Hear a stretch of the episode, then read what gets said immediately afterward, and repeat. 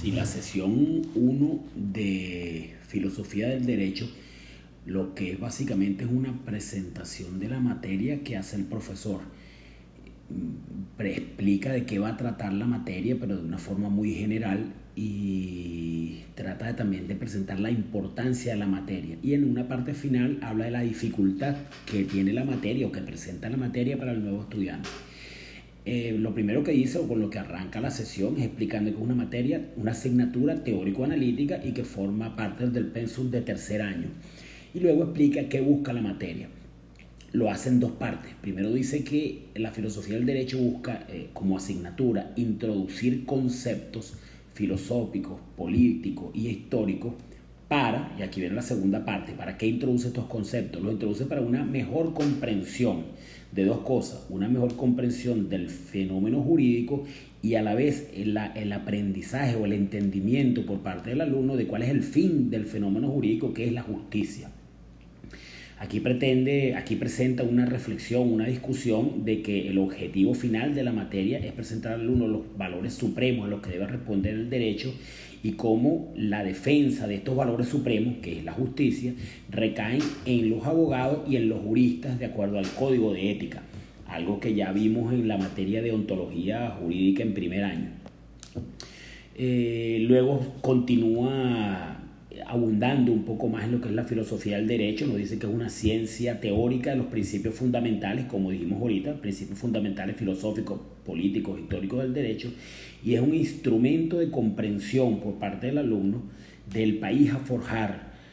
ayuda a reforzar la calidad ética del estudiante y el pensamiento profundo como instrumento de cambio. Nos dice que la filosofía del derecho tiene un importante papel y es desde el punto de vista que aborda el derecho desde todos sus ángulos y con atención a los supremos valores, es decir, de la deontología. Recordemos cuando vimos deontología, que era la, la rama de la filosofía que se ocupaba de los deberes, del estudio de los deberes y que contribuye a formar y a consolidar una conciencia crítica. Luego explica un poco cómo, cómo se hizo, cómo se desarrollaron los recursos del programa y su objetivo que es adquirir esos conocimientos elementales de los que hablamos ahorita y ampliar y profundizar la visión de los mismos, desarrollar ese pensamiento crítico. Eh, el profesor al, al ponerlo, al indicar cómo desarrolló esos recursos, él indica que se ciñó estrictamente el programa de la materia y que él tuvo eh, intención o otra vez estuvo propenso a hacer algunos cambios, pero decidió ceñirse estrictamente al programa y que él presenta todas las visiones, que no aporta opiniones propias como visiones de la materia. Finalmente él habla un poco de la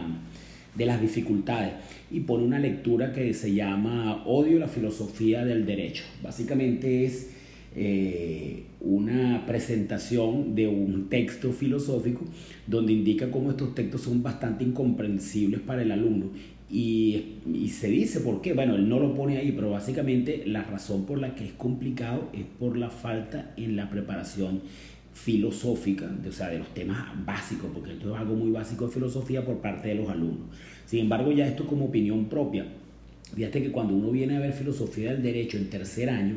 ya pasó por, por deontología jurídica y en deontología jurídica hubo una introducción a la filosofía y pasó por una hermenéutica en segundo año donde también hubo una introducción a la filosofía. Es decir, que yo considero que el hecho de que la materia esté en tercer año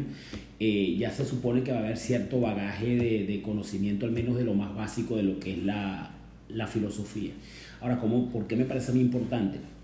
A mí me parece importante la preparación del abogado porque la, la idea de la, de la, formación universitaria del abogado no es graduar una especie de técnico del derecho, un tipo que sepa nada más hacer un procedimiento A, B, C, eso es algo técnico. No, la idea también es formar juristas es decir, personas con capacidades de escribir, de investigar y de pensar, de pensar críticamente. Si las universidades simplemente graduaran técnicos jurídicos, o sea, gente que, que sabe una mecánica, yo lo asemejo a la mecánica, a reparar algo, en este caso a reparar, a llevar un caso, una acción, eh, eh, sería algo bien pobre. La idea no es eso, a pesar de que ese puede ser el día a día de la vida del abogado, la idea es formar un jurista, un tipo con capacidad de pensar, de escribir, de desarrollar y de crecer. Este es básicamente el fin de la sección 1. Yo creo que es algo que no es de evaluar, es algo más de entender, porque no hay aspectos aquí a mi modo de ver que sean evaluables. Muy buenas noches, un abrazo.